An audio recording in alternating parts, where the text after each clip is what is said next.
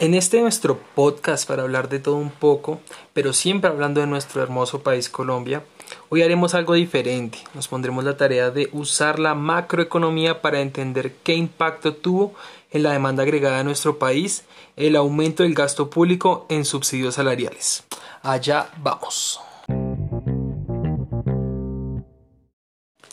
Y esto se pone cada vez más interesante porque quiero que hagamos este análisis partiendo de otra crisis. Comparémoslo con otra crisis a ver cómo nos va. Y, cómo, cómo se vio esto según la Comisión Económica para Latinoamérica y el Caribe. Estamos hablando de la crisis del 2008.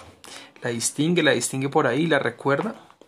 Un momento en el que Colombia venía viviendo un ciclo expansivo durante seis años, pero contra todo pronóstico en el 2008 cambió la tendencia totalmente para llegar a una desaceleración económica muy pronunciada que nos afectó de gran manera.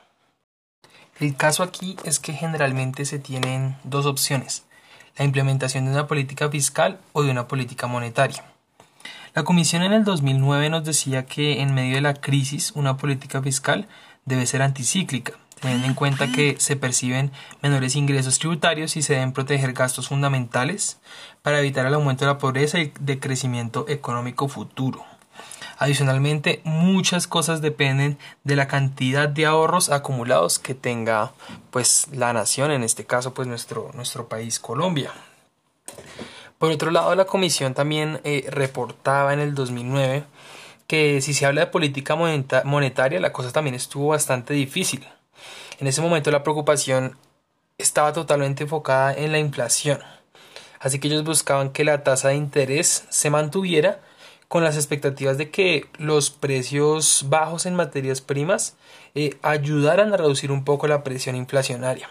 El problema es que era preguntarse en realidad qué tan posible era eso para países como Colombia y otros países de Latinoamérica. Porque al final esta situación hizo que a final de año, al final del 2008, se recortaron las tasas de interés porque el objetivo y lo que se necesitaba era subir el valor de la moneda que se había depreciado tanto y se le había perdido tanta confianza durante la crisis. Pero ¿para qué esta carreta? Quiero que teniendo esa crisis como referente, usemos el modelo macroeconómico de ISLM para entender el impacto de una política fiscal que quería responder a toda esta crisis del COVID que, nos golpeó tanto y que de igual manera esta política lo que iba a hacer era golpear el ahorro en un entorno donde la percepción de dinero para el Estado cada vez se reducía más porque también se reducía el ingreso en general.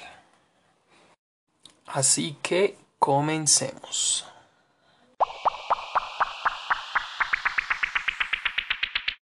Bueno, el modelo ISLM es un modelo macroeconómico que busca la relación entre el tipo de intereses y el nivel de ingresos. ¿Esto para qué? Para balancear el mercado de bienes con el mercado monetario. Entonces por el lado de IS se representa como el equilibrio de la inversión con el ahorro público y por el lado de LM se representa el equilibrio entre la oferta y la demanda monetaria. El modelo ISLM es un modelo macroeconómico que eh, bueno, muestra la relación entre el tipo de intereses y el nivel de ingresos para llegar a balancear el mercado de bienes con el mercado monetario. Por el lado de IS se representa cómo se equilibra la inversión con el ahorro público y por el lado de LM se representa el equilibrio entre oferta y demanda monetaria. Listo.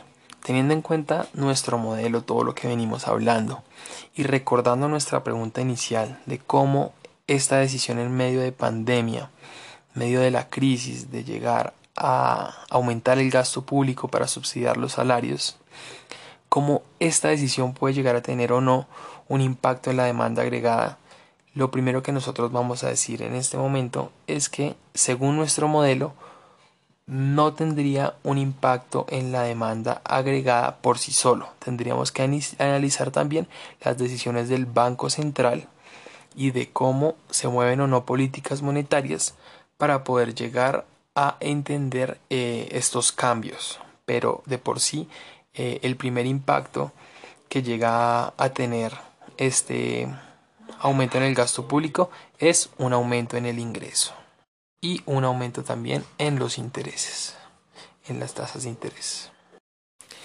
Para concluir en este capítulo y conectando nuestra respuesta a la pregunta inicial con nuestro, nuestra parte inicial de la crisis del 2008 y estos comentarios que, que manejábamos frente al posible impacto de una política fiscal y al posible impacto de una política monetaria, ambos son bastante relevantes y una decisión puede llegar a tener eh, implicaciones tanto como en el desarrollo económico de un país, como también el aumento de los índices de pobreza, como también en el nivel de inflación. Entonces en medio de la crisis todo tipo de decisiones son bastante delicadas y eh, se debe tener en cuenta diferentes modelos macroeconómicos también para poder llegar a tomar la decisión más acertada en medio de una crisis que pueda llegar a beneficiar eh, al mayor número de personas. Entonces, eh, eso es todo por hoy. Ahí hablamos de todo un poco nuestro país. Eh, muchas gracias por sintonizarnos.